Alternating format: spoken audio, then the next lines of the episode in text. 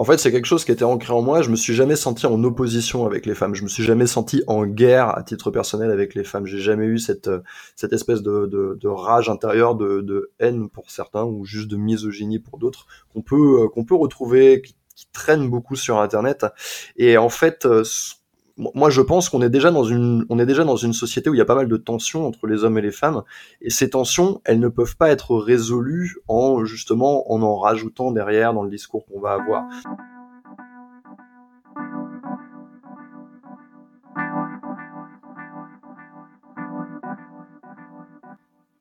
Hello, c'est Lotfi. Bienvenue sur Reputation Lab, le podcast des créatifs du web, ceux qui parviennent à se démarquer. Pour ceux qui ont écouté mon précédent podcast avec Stan Leloup, l'invité de cette semaine est un alter ego de Stan, un double qui serait resté de l'autre côté du miroir. Les deux hommes font partie des précurseurs de l'entrepreneuriat web en France. Tous deux ont démarré sur le web au début des années 2010, dans le même secteur d'activité, la séduction. Mais alors que Stan basculait rapidement vers le marketing et la vente, mon invité de cette semaine devenait le king de la séduction à la française, celui vis-à-vis duquel tous les coachs séducteurs ont eu à se positionner par la suite.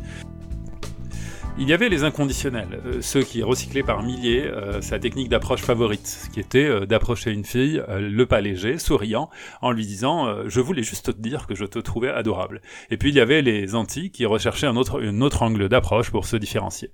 Mais voilà que le 22 décembre 2017...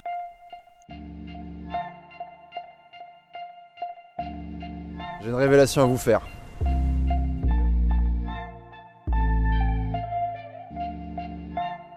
Me connaissez sûrement sous une autre identité, mais aujourd'hui, il est temps pour moi de vous révéler mon vrai prénom. Je m'appelle Yann, Yann Piette. Bienvenue sur ma nouvelle chaîne. Ce jour-là, euh, Yann Piette postait sa première vidéo sur YouTube. Elle s'intitulait J'ai menti. Mais la voix de Yann euh, était très familière pour tous ceux qui s'étaient un jour intéressés à la séduction, au développement personnel et au web marketing en général. Dans une autre vie, Yann Piette s'appelait Nicolas Dolto. Il était donc euh, ce fameux roi incontestable de la séduction à la française. Mais cette vie était finie, nous disait Yann. C'était un nouvel homme qui se présentait à nous, il naissait au public avec un autre positionnement et l'envie d'aider les hommes à se sentir bien dans leur vie et dans leur travail. Yann Piette continuerait à parler de séduction, mais en privilégiant des relations riches et apaisées avec les femmes. Alors qu'est-ce qui a motivé ce redémarrage et qui est vraiment Yann Piette? Salut Yann Salut, comment ça va? Très bien, et toi? Bah écoute, très bien, ravi d'avoir cette discussion avec toi. Bah, idem, le plaisir est pour moi.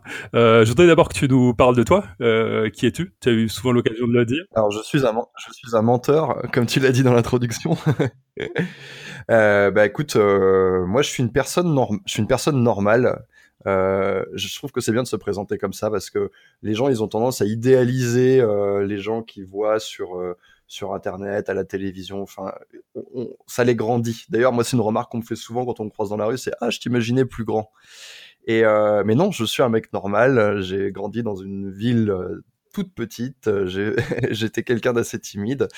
Et euh, il s'est passé plein de choses. Et aujourd'hui, je suis entrepreneur et j'aide les gens à atteindre leurs objectifs. Voilà, si je veux dire ça de manière concise. Mais quand je quand je les quand je dis que je les aide à atteindre leurs objectifs, c'est vraiment sur la partie confiance en soi, la partie euh, euh vraiment ce qui fait que l'état d'esprit d'une personne va l'amener à réussir. Et euh, as, avant d'arriver à, à, ce chemin qui t'a amené au développement personnel, tu as eu, il y a, y, a, y a, un morceau, euh, c'est-à-dire tu as quitté ta ville natale qui s'appelle comment? Qui s'appelait alors moi je suis je suis né au Mans euh, mais bon ça c'est anecdotique parce que j'ai pas grandi là-bas mais euh, la ville euh, dans laquelle j'ai passé une partie de mon enfance s'appelle La Ferté-Bernard c'est une ville de 10 000 habitants en mmh. Sarthe. Et donc effectivement j'ai quitté ma ville natale j'ai commencé à faire des enfin j'ai pas commencé j'ai je les ai même terminé j'ai fait des études d'informatique. Parce que moi j'étais quelqu'un de très bricoleur et euh, ce, cette passion du bricolage pour moi je l'exprimais euh, via l'ordinateur via la programmation euh, via le bricolage le hacking toutes ces choses en fait qui sont liées entre elles qui m'ont beaucoup pris de temps pendant que j'étais adolescent. Et donc naturellement je me suis dit bah voilà comment passer plus de temps sur un ordinateur en faisant des études d'informatique. Ce qui études d'ailleurs qui m'ont qui m'ont assez déçu puisque très vite, bah, on t'envoie vers ce dont le marché a besoin, à savoir, on veut former des cadres, on veut former des gens qui vont encadrer, qui vont encadrer des développeurs, qui vont, qui vont euh, mener des réunions, qui vont avoir euh, un, voilà un esprit, euh, enfin des gens très organisés. et quand j'ai commencé à travailler, ça ne me plaisait pas du tout. Et t'as, as travaillé en tant que développeur en commençant non, non, j'ai fait, en fait, si tu veux, j'ai fait un, un master, euh, j'ai fait un DUT, puis une licence, puis un master, et j'ai été, euh, j'ai été embauché quasi directement parce qu'à l'époque, tu balançais ton CV sur Monster et tu recevais 10 coups de fil dans l'heure qui venait. Je me suis retrouvé à Paris à travailler euh, chez euh, Accenture. Et euh, donc voilà, j'ai commencé, j'ai commencé comme ça, j'ai commencé par un stage, mmh. puis j'ai été embauché à l'issue du stage. Mais bon, dès le premier jour, dès que j'ai mis les pieds là-dedans, euh, à la défense, je me suis dit que c'était c'était pas pour moi. Maintenant, quand tu commences, que tu as été étudiant, que tu arrives à Paris, qu'on te donne un salaire euh, plus que correct, c'est difficile de c'est difficile de se dire tout de suite euh, c'est pas fait pour moi et je laisse tout tomber quoi. Et euh, donc du coup là, euh, tu t'es comment tu passes d'Accenture à euh, Nicolas Dolto et à la à ta chaîne YouTube où, où on a commencé à te voir en train d'aborder des filles dans la rue euh, et puis à proposer cette manière assez différente et inattendue euh, de, de, draguer. C'est quelque chose euh, très loin du, du, de l'image du dragueur de rue agressif, quelque chose d'assez apaisé, sympathique. Bah, en fait, c'est ça. Moi, j'ai voulu proposer à l'époque, quand, euh, quand j'ai démarré cette activité, de donner des conseils aux hommes célibataires. J'ai regardé un peu ce qui se faisait autour de moi, chose que bah, fait tout entrepreneur, j'imagine, quand il va quand il va démarrer son quelque chose, il va regarder voilà que font les autres et comment je peux moi euh, me différencier, qu'est-ce que je peux proposer, est-ce que c'est est-ce que c'est la même chose, est-ce que je vais avoir ma place? Et moi, je me retrouvais pas du tout dans ce que je voyais en fait. Il y avait beaucoup de c'était vraiment euh, tu pouvais pas en parler en fait. Quand tu voyais les gens qui faisaient des rencontres tu c'est pas un sujet que tu pouvais aborder. Tu pouvais pas montrer ça à tes potes. Tu pouvais pas dire regardez le mec ce qu'il fait c'est cool. T'avais pas envie de t'identifier. Moi je trouvais ça hyper lointain. Les mecs qui parlaient des femmes mais euh, dans leur façon d'en parler et de les aborder il y, avait, une énorme mise à distance. Et euh, moi ça correspondait pas à qui j'étais. Je me suis dit bah attends je suis un mec normal. Je fais plein de rencontres. Euh, ça peut paraître incroyable pour des gens mais en réalité, quand, quand tu creuses un peu le sujet, c'est, c'est, tout à fait normal. Donc j'ai essayé d'avoir cette, j'ai essayé de montrer ça, de montrer ça dans mon approche en, en montrant qu'on pouvait aller faire des rencontres et que euh, on n'était pas obligé d'avoir des tactiques particulières. C'était, euh, il suffisait simplement de travailler sur sa, sa, sa, communication, comment je vais communiquer avec les autres. Et, euh, et, et à, ma sur, à ma grande surprise, euh, les gens ont adhéré parce que quand, quand je me suis lancé comme ça, j'avais aucun j'avais euh, aucune prédiction en fait. Je pensais pas que ça allait cartonner euh, aussi rapidement. Voilà, je me suis lancé, je me suis dit voilà, voyons voir si ce que je propose trouve euh, trouve un public.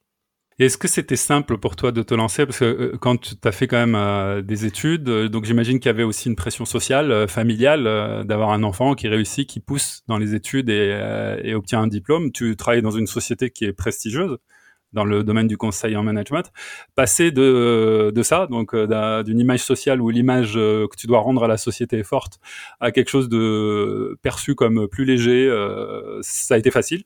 Bah, en fait, oui, ça a été facile pour moi parce que déjà, je me suis jamais euh, trop identifié à, cette image justement euh, attendue. Euh, j'ai toujours eu un pied dedans, un pied dehors. Si tu veux, moi, par exemple, j'allais euh, j'allais travailler du lundi au vendredi. J'y allais clairement pas avec 100% de mes capacités. si tu veux, je n'adhérais pas à cette religion Hein, euh, en fait, c'est un mythe. Hein, c'est, je, je, fais la comparaison avec une religion, mais tu vas dans une entreprise, on te dit il faut être corporate, il va y avoir un vocabulaire à avoir, un dress code à avoir, un peu comme quand tu vas à l'église, on va te, se lever quand on te dit de te lever, tu vas chanter quand on te dit de chanter, tu vas te taire quand c'est le moment de te taire. Donc c'est un, un peu la même chose. D'ailleurs, un livre très intéressant à conseiller sur ce sur ce thème, c'est euh, un bouquin qui d'ailleurs est en qui est en, mis en avant un peu partout en ce moment. Donc j'ai été euh, victime de cette de cette campagne marketing, mais ça s'appelle Sapiens. Et euh, justement, l'auteur, euh, dont je n'arriverai pas à prononcer le, nom de mémoire. Noam, Noam Yuval Hariri. Merci. Euh, et bien justement, il parle de ça, de, des mythologies, et il, justement, il fait une comparaison hyper intéressante entre euh, Peugeot SA, donc le, ou Citroën plutôt, c'est Citroën, la marque qu'on connaît tous, et une religion. Et il explique que c'est plus ou moins la même chose dans le concept. Et donc bah, voilà, moi j'ai toujours eu un peu, j'ai toujours été un peu, j'ai pas eu cette grosse difficulté parce que j'étais, je me suis toujours vu un peu à côté parce que la nourriture que j'absorbais quotidiennement euh, chez moi, que ce soit les films, que ce soit les livres, et eh ben en fait, euh, ça fait que j'avais plus tendance à rechercher ce qu'on me proposait là-dedans que euh, le mythe, le mythe d'Accenture ou le mythe du jeune cadre dynamique avec ses costumes, qui met ses chemises au pressing. Et donc j'étais déjà, j'avais déjà une partie qui avait envie de voilà, de ça me ça me correspondait bien, on va dire. Maintenant, ce qui concerne la famille, j'ai résolu très simplement le problème en ne leur en parlant pas comme ça le problème était réglé et euh, et euh, bah, la pression sociale il y a quand même eu tu te poses quand même une question quand tu dis je vais mettre ma tronche sur YouTube qu'est-ce qui va se passer? Euh, surtout qu'au début j'imaginais pas que ça allait avoir cette portée là bon j'avais pris un pseudonyme donc du coup ça a grandement facilité les choses L'image qu'il y a eu dans, avec ce pseudo, Nicolas Dolto, euh, c'est que au final, tout ça commençait à ressembler à, ta vie. On te voyait euh, à la fois dans des vidéos, euh, dans ton quotidien parisien, où, tu abordais les filles gentiment. Parfois, ça marchait. D'autres fois, tu te prenais des râteaux. On voyait aussi, on te voyait aussi en voyage. On te voyait en, à Barcelone, dans des villes, à l'étranger. Et euh, du coup, il y avait un côté où ça, ça faisait un peu journal aussi, euh, journal de ton quotidien. Euh, Est-ce que euh, finalement la vie de Nicolas Dolto, euh, c'était ça? Ou finalement c'était aussi un, un, travail, une entreprise et quelque chose à faire tourner? Bah, c'était un peu ça et c'était aussi un peu euh, pas ça. C'est-à-dire que euh, moi j'ai toujours considéré ça comme un travail. C'est-à-dire que voilà, j'ai une chaîne YouTube, j'ai une société. Cette société, il faut qu'elle gagne de l'argent pour que moi je puisse gagner de l'argent et que les autres personnes puissent gagner de l'argent. Donc voilà, la vie normale d'une société. Euh, maintenant, c'était quand même axé sur euh, sur ma personne. Hein. C'est tu construis, euh, c'est une image de marque. Donc euh, euh voilà, c'est moi j'ai travaillé à, à, représenter ça et bah tu, tu tu forcément à un moment donné il y a des trucs qui passent de ta personne, mais comme moi je l'ai fait quand même un peu avec une distance en, en oubliant jamais que c'était filmé, bah euh, voilà, je, je j'ai fait passer quelque, il y a, y a, forcément des trucs personnels qui passent, mais j'ai quand même toujours gardé à l'esprit que c'était un travail aussi, tu vois. On m'a toujours demandé d'ailleurs parce que je faisais des vidéos en caméra cachée sur YouTube, qu'est-ce qui se passe avec qu'est-ce que tu fais des filles que tu rencontres dans les caméras cachées? Parce que les gens eux pour eux les gens de l'extérieur, voilà, ils se disent c'est lui, c'est sa vie. Là, il nous montre sa vie, c'est son c'est son journal intime, il nous emmène avec nous. Oui. C'est quand même une construction aussi, c'est comme euh, tu peux pas dire que je sais pas euh, Sheldon Cooper euh, dans Big Bang Theory, c'est je sais plus comment il s'appelle l'acteur hein qui joue. Enfin, tu vois, tu peux pas faire un amalgame entre les deux non plus, tu vois. Oui, et ce point est important parce que souvent, euh, le critère d'authenticité est mis en avant euh, quand quelqu'un fait une chaîne YouTube ou écrit sur un blog, et euh, de sincérité. Il me semble que c'est un débat euh, qui fausse un peu le, le, travail qu'il y a derrière, puisqu'en fait, comme tu dis, c'est une construction pure. La dernière fois, je regardais une émission d'un, d'un, du Nerd Writer sur la chaîne Nerd Writer où il montrait comment Casey Neistat avait construit son personnage et comment tout était extrêmement travaillé. Et, euh, et en fait, euh, c'est un vlog. Euh, tous les jours, on a des tranches de vie de, de, ce célèbre blogueur américain qui est Casey Neistat. Mais en réalité, tout est extrêmement travaillé, tout est monté. son ton de voix, son, la manière dont il échange avec ses, ses interlocuteurs, la manière dont il filme, la manière dont il, les, les, les séquences s'enchaînent les unes avec les autres avec cette idée permanente du mouvement. Et ben ça construit son personnage et cette idée finalement que c'est authentique alors que c'est complètement artificiel. Ça donne cette illusion d'authenticité quand tu le regardes. Euh, voilà, c'est comme quand toi tu vas regarder un film au cinéma, tu vois, ça, ça, ça, ça se passe comme ça. C'est comme quand tu lis un livre, regarde par exemple euh, La recherche de Marcel Proust. Euh, c'est un peu sa vie, mais c'est, il y a un énorme travail qui est fait dessus. D'ailleurs, tu, tu le vois le travail de, de l'écrivain quand tu regardes ses paproles, là, comment il a écrit le livre, les, les, les, les gens dont il s'est inspiré, qui existent vraiment, mais finalement qu'il a transfiguré. Enfin, t'as tout un travail qui se fait comme ça. Et effectivement, Kessinestat, c'est euh, c'est beaucoup de travail et euh, tu, tu, il a une façon de s'exprimer à la caméra qui doit pas être sa façon de parler naturellement. Moi-même, quand je parle à quelqu'un que je sais que je suis enregistré ou filmé, je vais faire attention à mon élocution. Tu as, ta facette de personnage que tu utilises pour ton travail. Et elle est forcément différente. Moi, mes amis, par exemple, ils savent euh, si euh, je suis en train de... Enfin, ils savent si c'est ma voix filmée ou ma, ma façon de parler filmée ou alors ma façon de parler au naturel. Au, quotidien, l'entreprise Nicolas Dolto, c'était quoi exactement? Comment elle fonctionnait? Bah, c'était simple, c'était une société de coaching, c'est-à-dire euh, beaucoup de création de contenu, euh, de vidéos, d'articles, de choses comme ça, et puis derrière beaucoup aussi de prestations de coaching sous différents formats, euh, de la création de produits dématérialisés, voilà, enfin c'est c'est c'est le ça ressemble à une entreprise, à une société voilà qui vend du service, c'est-à-dire que tu vas avoir 80% de ton temps qui va être dédié euh, à la création de contenu et puis 20% qui va être dédié, dédié au, service à proprement parler, on va dire. À, peu près ça comme la, répartition. Et, euh, et, voilà, ça fonctionnait très bien comme ça. Et donc, du coup, on est resté un peu sur cette image-là de, de, de, Nicolas Dolto, qui, qui, avait ta tête, et euh, qui, un jour, euh, annonce qu'il finalement, il s'appelle Yann Piet, et que son vrai nom, c'est Yann Piet, que donc Nicolas Dolto est mort. Et euh, donc, quelles, quelles ont été les raisons du passage de Nicolas Dolto à Yann Piet?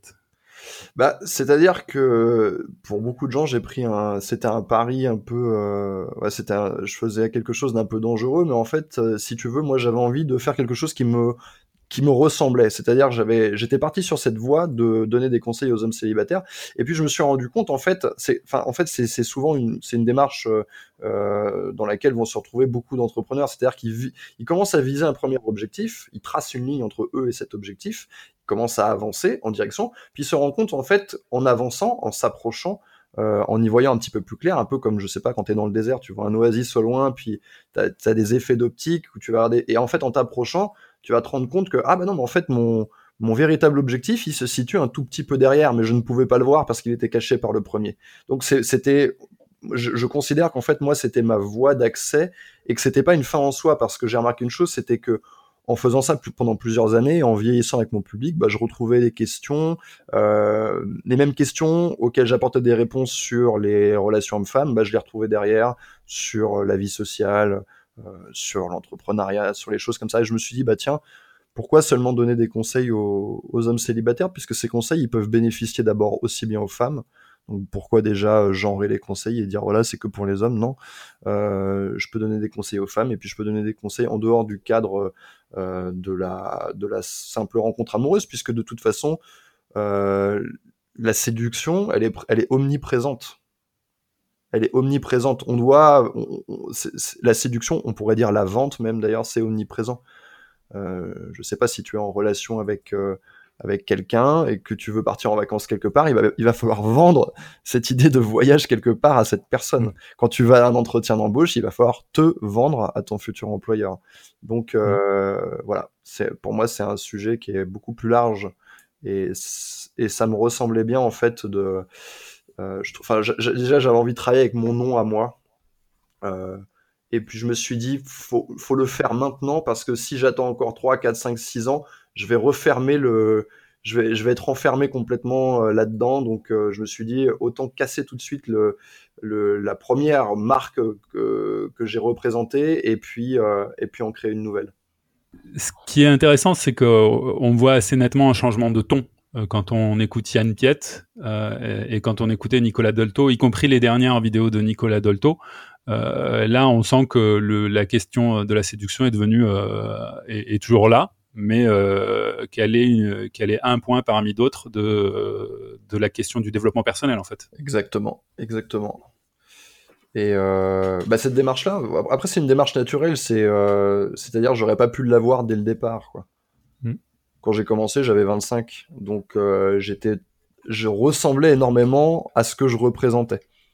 C'était euh, c'était vraiment ça ressemblait vraiment euh, tu me disais tout à l'heure est-ce que ça ressemblait à ta vie? Bah effectivement je quand j'avais 24 25 je je sortais énormément du coup en fait j'avais un petit peu l'impression d'être d'être on va dire payé pour ce que je faisais déjà. Enfin t'es payé pour ta entre guillemets ta passion. Enfin en tout cas ce à quoi j'occupais une bonne partie de mon temps mais, du coup c'était une démarche naturelle puisque moi j'ai évolué on change énormément hein. j'ai fait ça pendant 7 ans et du coup, bah voilà, ça suit mon évolution naturelle tout simplement.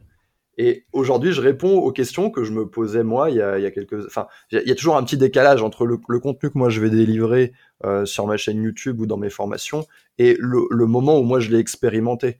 Donc c'est-à-dire que moi, les conseils que j'ai commencé à donner pour les rencontres hommes-femmes quand j'avais 25 ans, bah, c'est des choses que j'ai expérimentées entre mes 20 et mes 25. Et là, en fait, bah, je, tire les leçons de ce que j'ai appris en montant cette première boîte et, et j'essaye de, bah, de conceptualiser, j'essaie de, d'aider un maximum de gens avec ça aussi. Euh, là, tu viens de parler à deux reprises d'aborder la question euh, du public, finalement de ta cible, euh, et notamment la question de l'âge, qui mm. sont globalement un peu plus jeunes que toi. Comment, quelles sont tes différentes cibles aujourd'hui? Comment tu les vois? Et comment tu t'adresses à elles spécifiquement? En fait, aujourd'hui, ma cible, elle est beaucoup plus grande qu'avant, pour commencer. Parce qu'avant, même, les gens qui m'écoutaient, c'était des hommes célibataires c'était peu de monde en fait si tu réfléchis bien. C'était les hommes célibataires, on va dire majoritairement entre 25 euh, et 30 ans. Et parce que entre 18 et, 25, c'est l'âge un peu où tu fais, tes, tu fais déjà tes propres expériences. Et ma cible aujourd'hui, alors bah, ma cible aujourd'hui en fait, elle est, elle est moins facile si tu veux à trouver parce qu'avant, c'est simple. Hein, tu, en termes de marketing, quand tu dis voilà, ma cible, c'est les hommes célibataires, je veux dire, quelqu'un qui fait de la publicité, par exemple, sur Facebook, il, peut, il, coche deux cases et il parle aux hommes célibataires. Et ensuite, voilà, il faut avoir le message qui, va, leur convenir. Mais euh, moi, aujourd'hui, euh, ça, peut être, si tu veux, ma cible, ça va être des gens euh, qui vont être autour de la trentaine, qui vont avoir cette envie de, switcher dans leur vie, c'est-à-dire qu'ils ils ont commencé comme moi, ils ont commencé une carrière, ils se disent voilà là j'ai je, je suis pas au bon endroit, je suis pas dans le bon véhicule, c'est pas ça qui va m'emmener là où j'ai envie d'aller.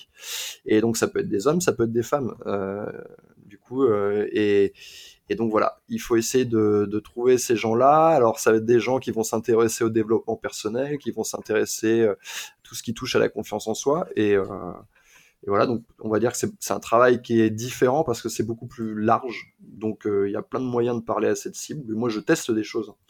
Je teste des choses euh, en permanence, puisque ma, nouvelle boîte, elle est toute jeune, elle date depuis, euh, depuis le début de l'année. Donc, euh, et ça, c'est ce que j'encourage les gens à faire, c'est tester des trucs bien malins qui pourra dire ce qui va fonctionner pour vous bien malin qui pourra dire avec votre tronche ce qui va marcher. Est-ce que votre tronche va marcher? Non, peut-être qu'il faut utiliser votre voix, on ne sait pas. Euh, comment vous allez parler aux gens, sous quel format? Donc moi j'essaye un peu tout. Je j'essaie de faire des trucs très euh, euh, avec, avec un peu de divertissement, des trucs avec vraiment que de la valeur, et j'essaie de voir ce qui marche le mieux. Euh, du coup, si on, liste un peu tes canaux, tu as Social, Social Skills qui est dédié au, au développement personnel. C'est un, c'est un, c'est un site web. Ouais. Alors en fait, Social Skills, c'est pas vraiment un site web, c'est une plateforme de vente. Si tu veux, c'est, c'est, c'est pas un site dans le sens où il va héberger du contenu, il va simplement héberger des formations et il propose de vendre ses formations. Et donc pour l'instant, euh, aujourd'hui, on peut acheter une et une seule formation sur ce site hein, qui s'appelle Développer son charisme. C'est une masterclass et ça c'est le format que j'ai, c'est, le format qui me plaît le plus et que j'ai envie de pousser sur cette plateforme. Donc euh, il y a une première masterclass qui est disponible tout de suite qui a eu beaucoup de succès. J'en suis très content, que j'ai co-animé avec Mathieu Soriano, qui est un hypnothérapeute. Et euh, derrière, bah, j'en envoie d'autres. Là, il y en a une, euh, bah, elle, a lieu demain d'ailleurs, une sur la PNL, elle a lieu demain à Paris, avec six personnes. Moi, je vais en donner une autre euh, au début du mois d'octobre, qui est déjà complète, euh, qui est sur l'art de la conversation. Et, euh, et, ce que je vais faire en fait, c'est que je vais pas me limiter à ce que moi je sais faire, parce que je, bah, je ne sais pas tout faire. Euh, typiquement le sujet de la PNL, bah, c'est pas quelque chose que je maîtrise. Donc euh, je me suis dit voilà, je vais laisser parler les personnes qui savent faire et je vais essayer de proposer euh, le plus large choix de masterclass possible. Euh, aux gens qui, à qui, à qui c'est susceptible de servir. Et donc du coup, ben, on reviendra là-dessus après sur la manière dont tu recrutes ces gens-là, les canaux d'acquisition. Je voulais juste qu'on finisse sur les, les, tes différents positionnements. J'ai vu qu'il y avait l'homme expliqué, où tu tu t'adresses plus à un public féminin. Exactement. Bah, je m'adresse à... En fait, je me suis dit que... Encore une fois, j'ai pas la science infuse, mais ce que je me suis dit, c'est que...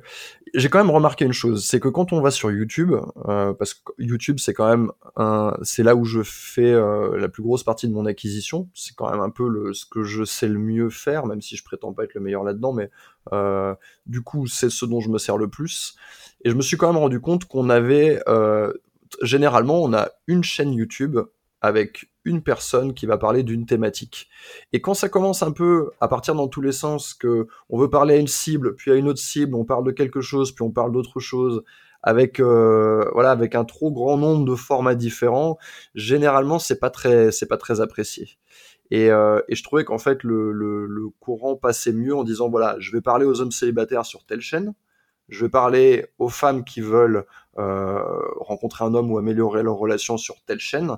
Et moi, sur ma chaîne, je vais délivrer mon message euh, qui, qui, est autour du développement personnel. Et je pense que c'est mieux de séparer comme ça. Pour l'instant, j'ai pas d'exemple de, j'ai pas d'exemple en fait de réussite. Peut-être que toi t'en as un. N'hésite pas hein, si tu, si tu, si t'en as un qui te vient en tête. Mais un, un exemple de réussite euh, de quelqu'un qui aurait diversifié à ce point-là, qui aurait, qui aurait des messages différents pour des cibles différentes sur un même canal. Donc, comme j'ai pas trouvé, euh, j'ai pas trouvé ça, euh, bah je, je, je vais pas, euh, je vais pas essayer de. En fait, si tu veux, je vais pas essayer de plier le monde à ma volonté en me disant voilà, moi je veux tout faire à cet endroit, sur cette chaîne, sur ce canal, et ça va marcher. Euh, je préfère me dire qu'est-ce qui marche, regarder ce qui marche le mieux sur le terrain, sur ce terrain qui est YouTube, et me dire voilà, qu'est-ce qu'on a comme exemple de réussite?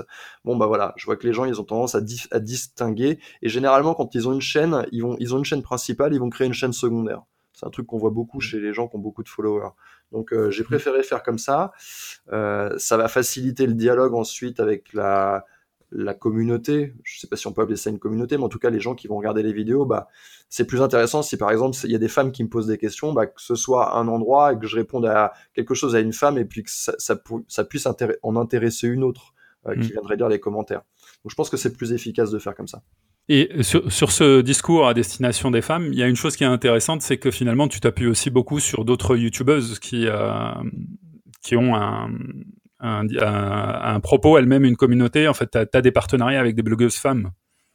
Euh, tu veux peut-être parler de la, de la, vidéo que j'ai faite avec Aïssa, par exemple? Aïssa, Exactement, oui. Moments. Ouais, bah bien sûr, c'est des. Alors, c'est des, bah, c'est des gens que j'apprécie. C'est une personne que j'apprécie déjà dans la vie de tous les jours, Aïssa. Donc c'est, si tu veux, c'est la suite logique. À un moment donné, tu, de, de, de on a à peu près le même, euh, la même cible. On va avoir à peu près la, les mêmes valeurs. Euh, même si après notre message il peut différer, mais c'est important de faire des partenariats de toute façon. Et ton troisième canal, euh, le Bisher Club et là, c'est ton métier en fait historique, c'est celui de la séduction. Euh... C'est-à-dire que je continue à donner des conseils, mais alors pas seulement moi. L'idée, c'est de monter, un, un, de, de, faire quelque chose de plus collectif. Euh, donc voilà, j'appelais ça les bicheurs, c'est ma marque. c'est quelque chose que j'ai, que j'ai, c'est pas moi qui l'ai inventé, mais bon, c'est finalement les gens se retrouvent autour de ce truc-là, donc j'ai choisi de garder ce mot, c'est assez rigolo. Et euh, un bicheur, voilà, c'est un mec qui va, qui va être capable d'aller vers les autres, vers les femmes en l'occurrence, puisque ça s'adresse aux hommes, et qui va être capable, voilà, de déconner avec elles. C'est tout est dans le détachement et la désinvolture en fait. C'est ça que ça dit en fait euh, un bicheur. Mm. Et euh, donc voilà, effectivement, j'ai ces trois canaux là. Et le Bicheur Club, comment il fonctionne euh, exactement? Ça, ça, me paraît assez original, je l'ai vu, mais j'aimerais bien que tu le décrives. Pour, euh, pour l'instant, il y a, on peut pas parler de fonctionnement à proprement parler. Pour l'instant, j'ai un, j'ai un canal, je donne de la valeur dessus, euh, je donne des conseils, je fais des vidéos. Euh, si c'est pas moi qui les fais, j'aide à les faire. Et puis euh, on vend euh, des, on propose hein, des coachings euh, toujours sur le terrain, ce qui, ce qui fonctionne très bien. Et, euh, à l'avenir, bah, je sais pas exactement ce que je vais faire, mais pour l'instant, voilà, on propose du coaching sur le terrain aux, aux hommes célibataires qui veulent, qui veulent améliorer leurs compétences sociales.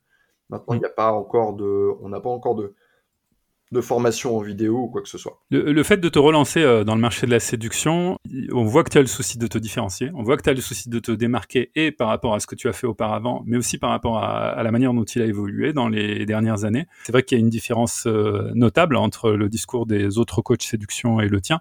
Euh, il y a quelque chose de quand même plus dur euh, chez les autres coachs, euh, quelque chose de, de, clairement une image de manipulateur euh, et de assez de relations finalement assez tendues homme-femme. toi non, tu as, vraiment ce positionnement beaucoup plus apaisé. c'est quelque chose que tu as construit progressivement ou c'est quelque chose qui dès le départ était ancré en toi, tu voulais faire quelque chose de différent? En fait, c'est quelque chose qui était ancré en moi. Je me suis jamais senti en opposition avec les femmes. Je me suis jamais senti en guerre à titre personnel avec les femmes. J'ai jamais eu cette, cette espèce de, rage intérieure, de, haine pour certains ou juste de misogynie pour d'autres qu'on peut, qu'on peut retrouver, qui, qui traînent beaucoup sur Internet. Et en fait, moi je pense qu'on est déjà dans une on est déjà dans une société où il y a pas mal de tensions entre les hommes et les femmes.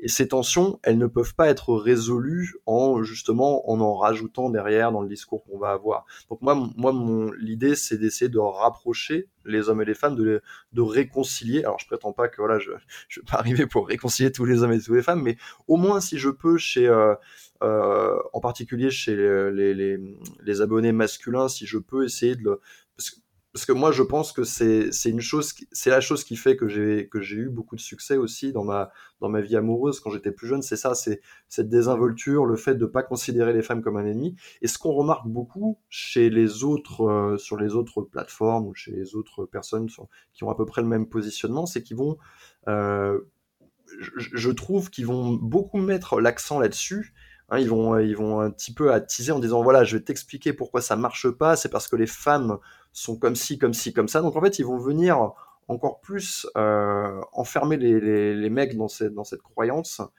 Et, euh, et ça, pour moi, c'est quelque chose de, de, terriblement négatif. Après, ça prend du temps. En fait, une fois qu'on s'est forgé des croyances comme ça, pour les faire, pour les faire éclater, c'est vraiment, vraiment difficile, quoi. Hmm.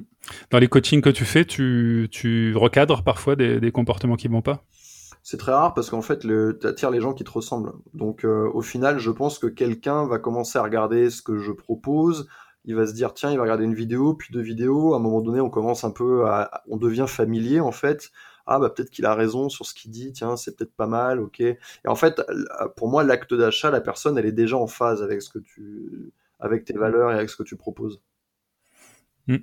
Je pense pas que, je euh. pense pas que tu puisses, euh, vendre un service à quelqu'un qui, voilà, il aurait des valeurs totalement différentes. Côté séduction, on, voit ton positionnement. Côté développement personnel, c'est plus jeune. On voit là aussi que tu as un souci euh, d'expliquer comment, où tu veux aller, euh, comment tu, tu construis euh, ton discours.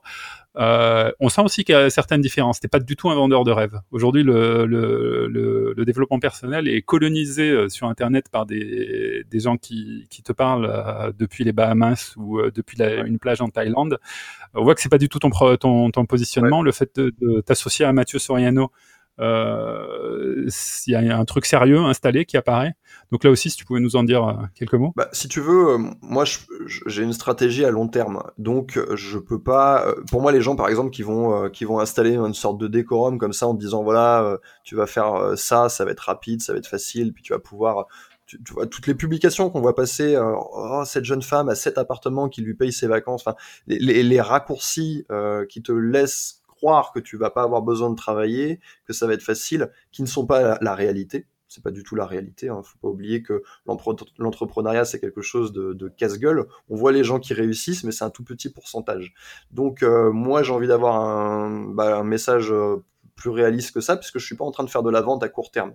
Le mec qui, le mec qui va, qui se dit voilà, moi je vais, je vais vendre du rêve, il part sur de la vente à court terme, puisqu'en fait ce qui l'intéresse c'est, c'est sa vente one shot. Il, il, fait sa formation, la vente elle est limitée dans le temps, il va en vendre un maximum et, euh, et puis après il va disparaître. D'ailleurs, on voit en ce moment qu'il y a une espèce de, de, de pandémie là chez les, chez les, les, les, spécialistes du web marketing. Il y en a qui disparaissent ou euh, on voit des articles en disant ouais bah machin il était fake. Euh, et moi, moi, je, moi, je suis pas dans, dans ce, dans ce truc-là. Je, je, je pars pour plusieurs années là, donc euh, j'ai, si tu veux, je vais essayer de donner le, le, le message bah, le plus, euh, ce qui ressemble le plus à ce que je fais au quotidien en fait, puisque moi, je me, je, enfin, je suis entrepreneur, je vends des formations, donc voilà, je vais, je vais essayer de retranscrire euh, la, la, la réalité du terrain, quoi. Et, et je vais essayer de, c'est vrai que c'est peut-être encore un peu euh, euh, comme tu dis, hein, c'est mon entreprise, elle est jeune, on se dit tiens, où est-ce qu'il va aller? Donc là, effectivement, c'est vrai que je, continue à expérimenter des choses, mais euh, mais euh, mais j'ai pour souci en fait de rester dans l'action. Je pense que c'est ça qui va, je pense que c'est ça qui va me définir sur le sur le long terme. C'est ça qu'on va voir le plus. Aujourd'hui, euh, après huit mois d'existence de, yanpiet.com, tu commercialises donc tu dis des, des conférences, c'est du coaching. Mhm. Euh, c'est de là que tu tires l'essentiel des revenus de l'entreprise? Effectivement, en fait, si, si, tu, si, tu, veux, en fait, euh, mon, voilà, je, je, vends du coaching à la personne, je vends du coaching dématérialisé. Donc voilà, c'est de là que je tire que je tire mes revenus. jusqu'à présent, mais c'était déjà le cas sur mon entreprise précédente. Mm. Et je pense que ça va, je vais pas me mettre à vendre des mugs à mon avis ou alors si, je vends des goodies comme ça c'est pas de là que je vais tirer mon, revenu donc je reste sur ce que sur ce que je sais faire effectivement et dans les une des questions que je me suis souvent posée c'est euh, dans l'industrie du coaching euh, euh, est-ce qu'il y a des possibilités de suivi de longue durée en fait? Est-ce que certains clients demandent à être accompagnés dans un coaching ponctuel de démarrage? Et puis finalement après tu les accompagnes sur six mois un an deux ans? Ou est-ce que c'est quelque chose que tu as en tête? En fait, euh, moi, je réponds aux besoins des gens. Et c'est pas comme quand, tu viens travailler avec moi, par exemple, si tu fais une séance en one-to-one, c'est pas comme chez le psy où le psy te dit, bah voilà, vous allez avoir, vous avez des problèmes, il faut revenir. Une thérapie, c'est sur. Mm. Quand on entend les gens quand ils ont fait une thérapie chez le psy, d'ailleurs, c'est jamais, euh, c'est jamais trois semaines. Hein, c'est toujours, euh, on entend toujours des durées invraisemblables. Donc moi, je reste juste, bon, comme je n'ai rien, rien à voir et strictement rien à voir avec le métier de psychologue, moi, je reste, je réponds aux besoins de mes clients. Donc quelqu'un vient me voir, il vient travailler avec moi euh, je vais prendre l'exemple de quelqu'un, par exemple, qui veut créer sa société. Euh, très bien, on va faire une première séance ensemble. Je vais faire en sorte qu'il reparte de cette séance avec une roadmap, avec une liste de tâches à faire, parce que souvent les gens, quand on a une envie, cette envie, elle est rarement exprimée euh, noir sur blanc en termes de choses concrètes à faire. C'est pour ça que je disais tout à l'heure que je, tiens à rester dans l'action, dans ce que je propose en fait, au plus près de ce que, quelle est la plus petite action, la prochaine action que je peux faire pour pour euh, avancer vers mon objectif. Donc la personne ressort de cette séance avec sa avec sa roadmap et euh, peut-être que moi je considère que voilà je vais pas forcément essayer de lui dire attends tu as besoin de moi la semaine prochaine et la semaine d'après et écris-moi si tu as des questions on fait un feedback par mail euh, je leur demande de me faire un feedback par mail dans 15 jours 3 semaines enfin selon le, les, tâches qu'ils ont à entreprendre et puis s'ils ont besoin, ils peuvent reprendre une séance. Il n'y a pas d'obligation. Pour l'instant, j'ai pas de, de, formule comme ça où euh, je suis les gens sur tant de temps. Après, ça, c'est peut-être pas quelque chose que de toute façon je. Si tu veux en fait ton temps pour faire du coaching à la personne, il est limité. Tu, à un moment donné, tu vois, moi je, là ça va parce que je suis en phase de croissance, mais le, le planning se remplit très vite. Euh, au début, tu commences, tu as, un coaching par semaine, puis après, tu en as trois par semaine, puis après, tu en as dix par semaine. Donc, il y, a un moment où, en fait, tu es obligé de proposer une autre solution. Euh, c'est peut-être ce que je ferai, je, vais voir. Mais euh, du coup, c'est pour ça que j'essaie de, à côté, de faire des formations qui, qui vont reprendre les choses les plus généralistes, quoi. Hmm tout à l'heure, tu as, parlé de, de, tes canaux d'acquisition. Donc, euh, tu étais à 100 000 followers euh, donc, euh, sous Nicolas Dolto, sous YouTube. Donc, tu as redémarré à zéro. Euh, donc, aujourd'hui, après 9 mois de... 21 000. Ouais, 21 000. 21 000. Et, oui, tu voulais me demander, pardon. Et les gens qui te découvrent par le site, euh, c'est alors dans les 21 000, c'est des anciens euh, de Nicolas Dolto, c'est un mix des deux. Euh, ah. Et puis ces gens-là, ensuite, tu les convertis vers le site, vers soit les Bichers, le Bicher Club, soit dans le... mon public, il y a des gens qui me connaissaient pas du tout, et il y a des gens qui me connaissaient. Ce qui est somme toute assez logique, puisque finalement, les gens qui suivaient avant mon autre chaîne YouTube, bah, ce sont des gens déjà qui utilisent YouTube et qui vont être il y a des synergies en plus dans les thèmes qui sont abordés. Donc, euh, en tout cas, c'est déjà des gens qui sont présents sur YouTube. Donc, il y a, il y a de fortes chances qu'ils euh, me, qui me redécouvrent. Donc, euh, c'est vrai que les, les 4-5 premiers mois, j'ai eu beaucoup de Ah, mais c'est toi, mais alors pourquoi tu as changé de nom? Cette question-là, je l'avais tous les jours, tous les jours, tous les jours. Maintenant, euh, j'ai fait beaucoup de vidéos, j'en suis déjà à près d'une centaine. Donc, euh, les vidéos font un travail d'acquisition. Hein, c'est ça, c'est important. D'ailleurs, je discutais, j'ai sorti une vidéo cette semaine où je répondais à un autre YouTuber hein, qui s'appelle euh, Léo, qui a la chaîne Dirty Biology, où il disait que bah, YouTube, euh, le facteur le plus important pour réussir sur YouTube, c'est la chance. Euh, moi, je suis pas du tout d'accord. J'ai monté plusieurs chaînes YouTube. La plupart de mes chaînes YouTube trouvent leur public et j'arrive à monétiser. Donc, une fois, on peut appeler ça de la chance. Trois, quatre fois, on peut peut-être moins appeler ça de la chance. Euh, c'est peut-être qu'il y, a, voilà, il y a des choses qui fonctionnent et je pense que, que les autres personnes que tu as pu recevoir dans ton émission diraient la même chose. Oui, tout à fait. Tout à fait. Je, recevais Stan Leloup qui disait exactement la même chose euh, et qu'en termes de travail, il y, a, y, a, un facteur temps, clairement. C'est euh... exactement ça. C'est-à-dire que le, le facteur temps va diminuer le facteur chance. Effectivement, tu fais une chaîne YouTube, effectivement, tu peux avoir une vidéo qui est poussée par l'algorithme, une de tes premières vidéos, et en plus elles sont déjà extrêmement bien réalisées, imaginons, euh, très travaillées, euh, le discours il est bon, et, là ça va, ça va cartonner tout de suite. Maintenant, quelqu'un qui fait ces, mêmes vidéos pendant six mois, un an, il sera découvert par son public. Donc moi, j'ai YouTube, c'est vraiment, euh, c'est vraiment l'outil rêvé en fait pour se faire découvrir des gens. Je trouve que c'est mm. un, outil fabuleux quand on y pense. C'était impossible d'avoir cette portée. Tu fais une vidéo et clac, elle va être vue 10 000, 15 000, 20 000 fois.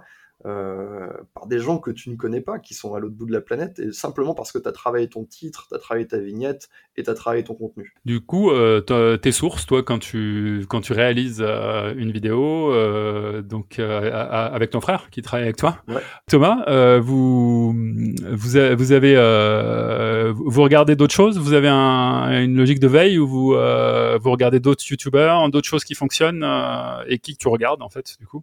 Bah, bien, bien sûr qu'on regarde d'autres choses. En fait, la personne qui te dira le contraire est une, est une personne qui ment parce que on, moi, je, moi, je pars du principe qu'on ne crée rien spontanément. C'est-à-dire qu'il n'y a pas une espèce d'inspiration divine qui te tombe sur la tête et te dit ah ça y est, j'ai trouvé comment faire. Euh, on, on, voit des choses et ensuite euh, ça nous fait travailler, ça nous fait réfléchir et on modifie. Euh, on donne notre discours. Ça peut être des fois, tu vas voir. moi, je vais regarder une vidéo. Tiens, tu citais la chaîne Nerdwriter tout à l'heure chaîne que j'ai que j'ai déjà regardée, et donc fatalement qui a eu une influence sur moi, obligatoirement. Obligatoirement, il y a des trucs tellement intéressants à reprendre dans cette chaîne. Euh, son écriture, elle est géniale. Euh, voilà la, façon dont il va. Euh, ça, peut être même d'autres choses, ça peut être les vignettes. Donc en fait, tu peux t'inspirer de, de, tout un tas de trucs. Tu peux même t'inspirer de la façon dont le mec a structuré la description de sa vidéo en dessous, qu'est-ce qu'il a marqué en dessous. Euh, on voit des choses très différentes sur YouTube. Donc moi, qu'est-ce que je, qu'est-ce que je regarde euh, alors, je vais dans les chaînes YouTube que, les, enfin, les, c'est pas forcément des YouTubeurs que je vais suivre, mais bon, on va dire les chaînes que je suis. Euh, je suis la chaîne de Gary Vaynerchuk. je suis la chaîne de Grant Cardone. Ça, on va dire, c'est les deux personnes. Je, je, vais surtout les suivre aussi parce que ce sont des personnes qui vont aussi aussi bien me motiver, quoi. Euh, parce qu'en fait, ces personnes-là, quand tu les as suivis sur, euh, ça fait des années que je les suis, mais quand tu les suis sur six mois, bah, ils vont répéter la même chose hein, en permanence. Ils vont pas, ils vont, leur discours va pas changer. Tu, répètes en boucle. Euh, je vais regarder plein de choses assez différentes. Je vais regarder effectivement la chaîne Nerdwriter. Je vais regarder beaucoup de beaucoup de youtubeurs américains, Colin and Samir. Qui, est une chaîne récente, je vais regarder la chaîne de Will Smith, je vais regarder Casey Neistat, je vais regarder je vais aller voir ces choses-là. J'ai pas de. Il y a une autre chaîne que j'ai découvert récemment d'un mec qui s'appelle Danlock. Je vais regarder. Euh... Faudrait que j'ouvre Faudrait que j'ouvre mon YouTube et que je regarde mes abonnements. En fait. Bah, du coup, je, vais je, je mettrai les noms en bas de l'enregistrement. T'as plus à, à, aller chercher sur les gens qui font des choses qui te ressemblent pas tellement en fait, parce que c'est ça qui va te permettre toi de.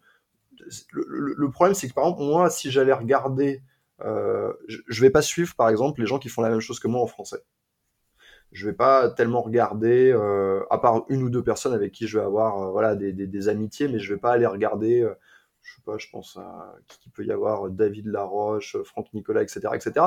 Parce que j'ai pas envie de reproduire quelque chose que eux font déjà. Et je trouve que c'est beaucoup plus intéressant d'aller, d'essayer d'aller, d'élargir un maximum les choses les, les, là où on va se nourrir, parce que que ce soit par la littérature, parce que là on parle de YouTube, mais tout à l'heure, j'ai cité un bouquin, bah, typiquement, euh, ça, ça, va, ça va me donner énormément d'idées. D'ailleurs, il y a un moment donné, il y a un truc, euh, on, on, le, on, on, le voit, ce, ce, ce transfert qui, qui, qui, qui, se fait, puisque j'ai, il y a quelqu'un d'ailleurs qui l'a relevé dans les commentaires, dans un live ou dans un, dans quelque chose que j'ai fait sur YouTube, il a dit ouais, tiens, ça, ça ressemble à, ça ressemble vraiment au discours de tel livre. Donc le mec a vraiment vu que, il a vraiment vu euh, comme quoi, comment je m'étais approprié quelque chose. Mm. Donc on s'approprie énormément. D'ailleurs, ça c'est un truc intéressant, c'est le format du live euh, qui est pas encore euh, qui est pas encore hyper euh, développé sur YouTube, mais un format dans lequel je crois beaucoup. Et qu'est-ce qui t'apporte le live? Bah, je dirais que tu peux vraiment, tu peux dialoguer longuement avec les. En fait, c'est-à-dire que moi, je pourrais pas parler pendant une heure avec chaque personne qui suit ma chaîne. Mais là, tu peux le faire. Tu peux parler pendant une heure avec euh, 4, 5, 10 000 personnes. Euh, et, et, interagir avec eux. Donc c'est c'est vraiment quelque chose d'intéressant. Donc dans l'animation d'une communauté, c'est non, mais surtout dans la construction de si tu veux construire ta marque autour de ta personne, je dirais que c'est le format qui fait qu'on va se sentir le plus proche de toi. le live, il y a une prise de risque de malade, parce que t'es voilà, es en live, tu peux avoir l'air con, ça va pas, tu pourras pas couper en fait derrière. Hein, ça, ça c'est quelque chose qui est pas qui est pas facile d'accès non plus. Hein. Il faut en faire plusieurs avant de commencer à se sentir à l'aise avec la caméra et le micro et l'espèce de vertige qu'on a d'être en live.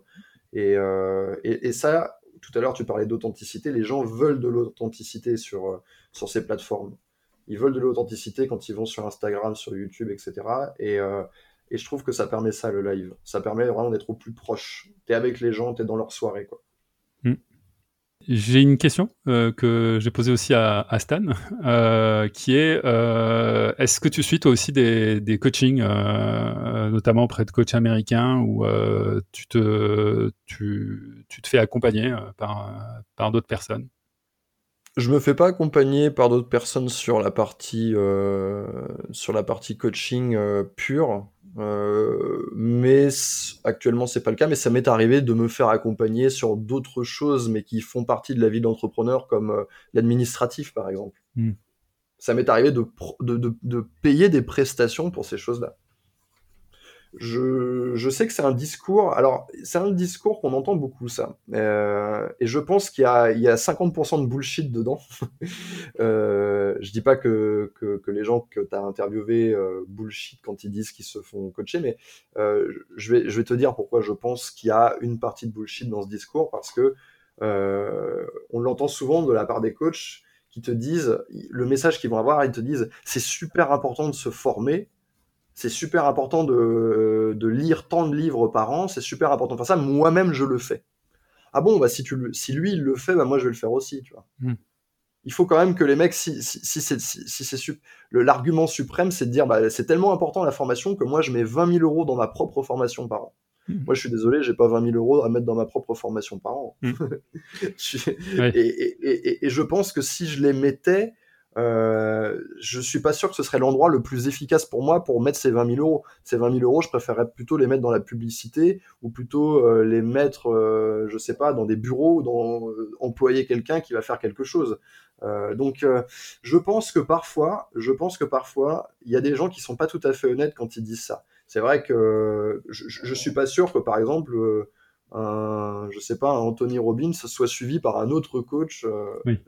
Tu vois donc je sais pas, je sais pas. Je dis pas que je dis pas que tous les gens qui le disent sont pas honnêtes quand ils disent ça. C'est certainement, il y, y, a certainement du vrai là-dedans puisque mais, mais, il faut faire attention quand même. Dans, l'exemple que je te citais, c'est euh, quelque chose de très particulier. Je pense que euh, Stan, euh, et tu le tu l'écouteras dans, dans, dans son interview, il, décrit comment tout au long de son parcours d'entrepreneur, en fonction des sujets auxquels il a été confronté, lui-même s'est appuyé sur des gens qui avaient des connaissances qu'il n'avait pas. Et donc lui aujourd'hui, il est dans, dans, des enjeux de passage à l'échelle. Il a une chaîne YouTube qui, qui lui permet d'avoir, qui cartonne, qui lui permet d'avoir euh, des revenus réguliers, il a des enjeux qui sont euh, de la productivité, ça, ça lui prend énormément de temps et euh, il faut qu'il passe à l'échelle et résultat, il, va chez Ramit Sethi parce que Ramit Sethi a une formation très adaptée pour des gens qui sont dans cette dans cette étape du scaling d'une boîte qui marche. Donc voilà, et, et, du coup, ça rentre quand même dans, son, dans, dans une histoire qui est son histoire entrepreneuriale. Tout à fait. Et moi, j'admire beaucoup ce que fait euh, ce que fait Stan Lou. D'ailleurs, je suis. Tu me demandais tout à l'heure qui je suis. Je suis abonné à sa chaîne. Il est dans mes abonnements et je regarde. Euh, je Ses vidéos sont très qualitatives. Non, mais effectivement, quand je dis ça tout à tout à l'heure que ça peut être du bullshit, c'est que mm. quand c'est que si tu veux, pourquoi je dis ça, je j'ai aucun doute sur le l'honnêteté de, de Stan là-dessus, mais c'est que souvent tu vois euh, des publications sur dans, dans, les campagnes marketing sur, je sais pas, sur Facebook, euh, les personnes qui gagnent tant lisent en moyenne 60 livres par an.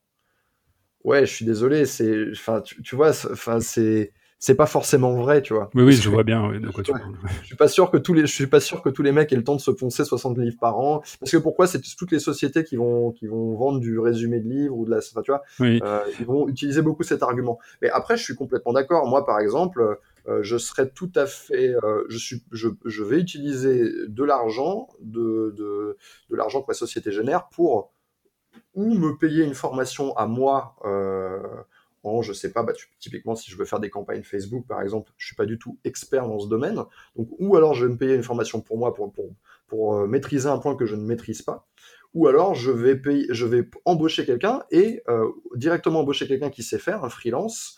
Euh, ou alors je vais prendre un salarié, je vais le faire former. Donc là, effectivement, on rejoint. C'est plutôt ça que dit Stan en fait. C'est sauf que lui, comme c'est pour lui-même, bah, du coup, effectivement, il applique cette formation à lui-même. Et ce que tu viens de dire sur les livres est très intéressant. Parce que, en fait, euh, tu parles, par exemple, quand tu as cité un livre, tu as parlé de la recherche du temps perdu, tu as parlé de Proust, tu, as un rapport au livre qui est quand même assez différent euh, de ce qu'on entend chez les autres coachs euh, du, en développement personnel. Euh, la plupart d'entre eux, en fait, se réfèrent à une littérature de l'efficacité. Donc, ils vont beaucoup te parler de, de Cialdini, influence et manipulation. Ils vont te parler de, de la semaine de 4 heures. Ils vont te parler de d'autres livres qui sont des livres, en fait, finalement, pour euh, gagner en efficacité sur, sur dans ta vie. C'est des livres qui peuvent se lire assez vite, en fait. Et euh, mais ça peut pas correspondre, en fait, à, à tout ce que tu dois lire. Il y a tout un pan de ta, de, de, de ta, de ta lecture qui ne peut pas se lire en, en, en deux jours. tu peux pas lire ma Proust en deux jours. C'est impossible. Et qu'est-ce que tu en tires si tu le lis en deux jours? Tu n'en tires rien. Tu peux pas lire Joyce en deux jours. Tu peux pas lire euh, Robert Musil en deux jours. C'est impossible. Et euh, dans ce, ce, rapport au livre, en fait, n'est pas du tout mis en avant euh, chez les autres coachs en développement personnel, alors qu'il est, il est mis en avant chez toi. Et moi, c'est quelque chose qui m'a beaucoup attiré chez toi. C'est et au fond, c'est pour ça que, que je trouve que tu as strictement rien à voir avec les autres coachs en développement personnel, c'est que tu accordes de l'importance à, à la littérature, à la création, à l'art. C'est aussi la même chose chez Stan, qui s'intéresse énormément au cinéma euh, pour le cinéma. Et, euh, et, je trouve qu'il n'y a pas de, il y a pas de, il a pas de secret au final. Ce qui fait un, un, bon entrepreneur, un entrepreneur créatif, il est souvent là-dedans, dans ce petit détail et dans cette capacité à aller chercher en dehors du, du, du de la littérature productive, de la littérature du management, en dehors de, de son petit périmètre, pour euh, aller chercher de l'air et quelque chose qui va l'inspirer. Ouais, et tu parles, voilà, et c'est, enfin, c'est surtout, c'est aussi la question de qu'est-ce que tu retiens, c'est-à-dire que quand tu lis la synthèse de la synthèse de la synthèse de la synthèse, euh, bah, effectivement, on peut toujours tout résumer à l'extrême. On peut te dire, voilà, euh, les six points qui machin, qui vont te permettre de, de, ne pas te faire manipuler, etc. Mais au, final, plus ça a été, euh, plus, genre, plus ça a été synthétisé comme ça, moins tu vas retenir. Quand tu pars avec un génie comme Proust ou Dostoïevski ou Albert Cohen ou n'importe qui, quand tu pars dans une œuvre comme ça, tu, tu c'est pas du tout le même rapport que tu vas avoir. Tu vas, tu vas rentrer en connexion avec le livre. Tu vas te tu vas littéralement créer euh, une relation avec la personne qui l'a écrit, avec le narrateur du livre. Euh, mais bon, à travers son, enfin, euh, c'est l'auteur qui est derrière. Mais donc tu crées, tu crées une, tu côtoies un génie en fait, tout simplement. Et pour moi, c'est pas la même chose de côtoyer un génie. Effectivement, comme tu l'as dit, ça prend du temps. donc c'est une relation que tu vas avoir sur un temps long. C'est pas la même chose de côtoyer Dostoïevski si tu lis Dostoïevski pendant pendant deux ans que de lire, voilà, le machin truc pour les nuls, tu vois. Mm. Euh, le niveau, il est, le niveau, il est un peu plus exigeant, mais en fait, quand tu bascules là-dedans, il y a tellement de, tu, tu, finalement, t'as pas, t'as pas tellement besoin de livres de développement personnel quand tu, quand tu vas, quand tu vas lire les génies de la littérature. Ah, je suis d'accord. Parce que en fait, ça s'exprime à travers leurs personnages, ça s'exprime. Dans... Tu, tu... Dostoevsky, il parle des êtres humains, et te... tu vois tous les travers, tous les. Euh, c'est, enfin, c'est formidable. T'as pas besoin de, t'as pas besoin de lire un bouquin sur les, comment fonctionnent les, tu vois, les différentes euh, perversions, etc. Quoi. Côté réseaux sociaux, c'est un peu dommage de retomber après cette discussion sur les œuvres. Euh, côté réseaux sociaux, euh, tu, tu, utilises beaucoup Instagram en ce moment? Oui, bah on peut pas ne pas utiliser Instagram aujourd'hui. Facebook est devenu un petit peu has-been. En fait, il faut tout utiliser. quelqu'un qui est entrepreneur, pour moi, il doit tout utiliser. Euh, en tout cas, toutes les plateformes qu'il utilise sont publiques. Moi, j'utilise pas Snapchat parce que je j'ai jamais rencontré un de mes clients qui utilisait Snapchat. mes clients, ils utilisent Facebook, ils utilisent Instagram, ils utilisent LinkedIn, ils utilisent YouTube. Même, si YouTube c'est pas un réseau social, mais euh, donc il faut être sur ces plateformes. Hmm. Donc je suis sur Instagram, j'ai une croissance sur Instagram, je la travaille. Et euh, en nombre d'abonnés, t'es, à, combien, à combien euh, sur... Euh? Je suis à 7000 sur Instagram, plutôt près des 8000 je pense. Aujourd'hui, les, publics qui viennent te voir, tes clients, c'est essentiellement du YouTube et Instagram en termes de canal de recrutement? C'est essentiellement YouTube. Euh, ensuite, je mettrai effectivement euh, Instagram et puis euh, pas tellement Facebook parce que j'ai une page avec 2000 abonnés. Je l'ai pas énormément travaillé, mais aujourd'hui, la, la, la, croissance naturelle sur Facebook, elle me, semble plus difficile. Donc, on va voir, je continue, mais, mais ouais. Et puis après, bah, elle va venir aussi des différents partenariats que je vais faire. Par exemple, je sais pas, ce podcast peut peut-être euh, amener des gens qui ne connaissaient pas à me connaître. Euh, mais ouais, je dirais en, priorité YouTube et Instagram. Euh, donc l'interview touche à sa fin. Je voudrais te poser une dernière question. je te l'ai envoyée avant pour que tu puisses la préparer. Quels sont Est-ce que tu peux nous donner trois moments qui ont constitué des tournants dans ta vie? Ouais. Euh, alors, trois moments qui ont été importants pour moi. Euh, le premier, c'est le fait que j'ai démarré le sport, que j'ai démarré euh, une activité sportive qui était le triathlon. J'ai fait du triathlon et de la natation, mais c'était c'est anecdotique qu'un le sport. Hein. Ça aurait pu être l'équitation, j'en sais rien, mais c'est le fait en fait de me retrouver dans un nouvel environnement avec d'autres personnes, avec toute cette vision, voilà, toute l'émulation, la compétition, tout ce qu'on peut avoir comme ça dans une équipe. Et, euh, c'est là où j'ai, euh, je me suis sociabilisé en fait en faisant ça. Moi, ma, ma, personnalité a énormément changé du fait de cette, de cette décision de me mettre au sport. Euh, après, tout ce que le sport m'a apporté, je dirais que derrière, ça, c'est plus anecdotique. Euh, donc ça, c'était le, premier moment important. Euh, deuxième moment important, très important pour moi, en 2000, euh, en janvier 2009, ou 2010, je sais plus en fait, je sais plus exactement quelle année c'était, je me suis fait renverser par une voiture. Et c'était un accident grave qui fait que du coup j'ai été arrêté pendant longtemps. Et euh, ça m'a permis de remettre les choses en perspective complètement. Ça m'a permis de, de, me dire, bah tiens, euh, Accenture, donc je parlais de ça au début du podcast, euh, finalement, moi demain, s'il m'arrive quelque chose, bah, je, serai je serai remplacé. Dans les, dans les 15 jours, ils ont trouvé quelqu'un, ils l'ont mis à ma place et il fait la même chose. Maintenant, est-ce qu'il serait pas temps de vivre pour toi et d'essayer de faire quelque chose qui te corresponde? Donc ça, ça a vraiment été, ça m'a permis vraiment de faire un tournant Quand il t'arrive quelque chose comme ça, des, choses fortes, en fait, ça te permet en fait toi de déconstruire toutes, tes, toutes tes croyances et puis de changer complètement ton système de valeurs assez rapidement. Ce changement, j'aurais été, amené à le faire sans aucun doute, mais ça m'aurait sûrement pris plus de temps s'il n'y avait pas eu cet accélérateur. Et, euh, et je dirais que le troisième moment, c'est pas un moment, c'est une personne. Euh, c'est une personne qui a été hyper importante pour moi, qui était une partenaire amoureuse que j'ai eue, une, de, relation, et euh, qui m'a permis euh, de, qui, voilà, qui m'a, qui m'a énormément on va dire nourri, qui m'a permis d'étendre ma culture et qui m'a aussi voilà amené à, me dépasser, à, aller beaucoup plus loin, de pas simplement faire ton, mon petit truc quoi qui m'a amené vraiment à plutôt là où je pouvais faire des grands de faire des grands pas de faire justement ces grands pas au lieu de d'avancer petit à petit en me disant ok j'ai fait un petit pas c'est bon j'ai fait un petit pas c'est bon non là tu peux viser tu peux aller beaucoup plus vite et deux fois plus fort et euh, donc c'est quelqu'un qui m'a ouvert les yeux. Je sais pas si on peut appeler ça un moment, mais euh, en tout cas, ça a eu un impact énorme euh, dans ma phase d'entrepreneur. Voilà les trois moments. Super. Merci beaucoup, Yann. Eh bien, de rien. Merci de m'avoir reçu. À bientôt. À bientôt.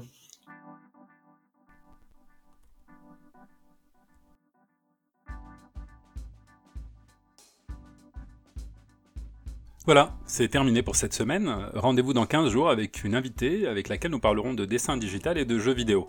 Avant de partir, je voudrais partager deux choses avec vous. Nous avons vu avec Yann euh, qu'il en est à sa deuxième création d'entreprise, sa deuxième expérience entrepreneuriale et qu'il considère que l'élaboration d'une entreprise, d'une idée d'entreprise, d'un positionnement ou d'une offre est un travail de long terme qui ne s'arrête jamais.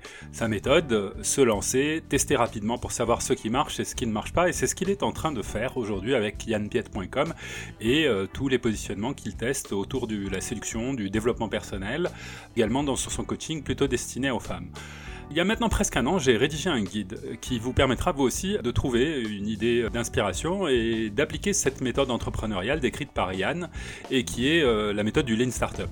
Ce guide s'intitule Trouvez votre idée de produit en trois étapes. Dans ce guide, vous disposerez d'études de cas d'entrepreneurs qui sont parvenus à partir d'un problème concret, euh, d'une difficulté qu'ils ont identifiée chez un public cible, et à partir de cette difficulté, ils ont, eu une idée d'entreprise. Ce guide, par exemple, je parle de l'exemple d'Ashka Emera, qui est un entrepreneur indien qui est parti du constat que les habitants des quartiers défavorisés avaient des difficultés à faire laver leur linge et euh, qui a créé un service destiné aux habitants des quartiers les plus défavorisés. Donc euh, le service du de laverie du village a permis de résoudre un problème que personne n'adressait et dont personne n'avait eu l'idée.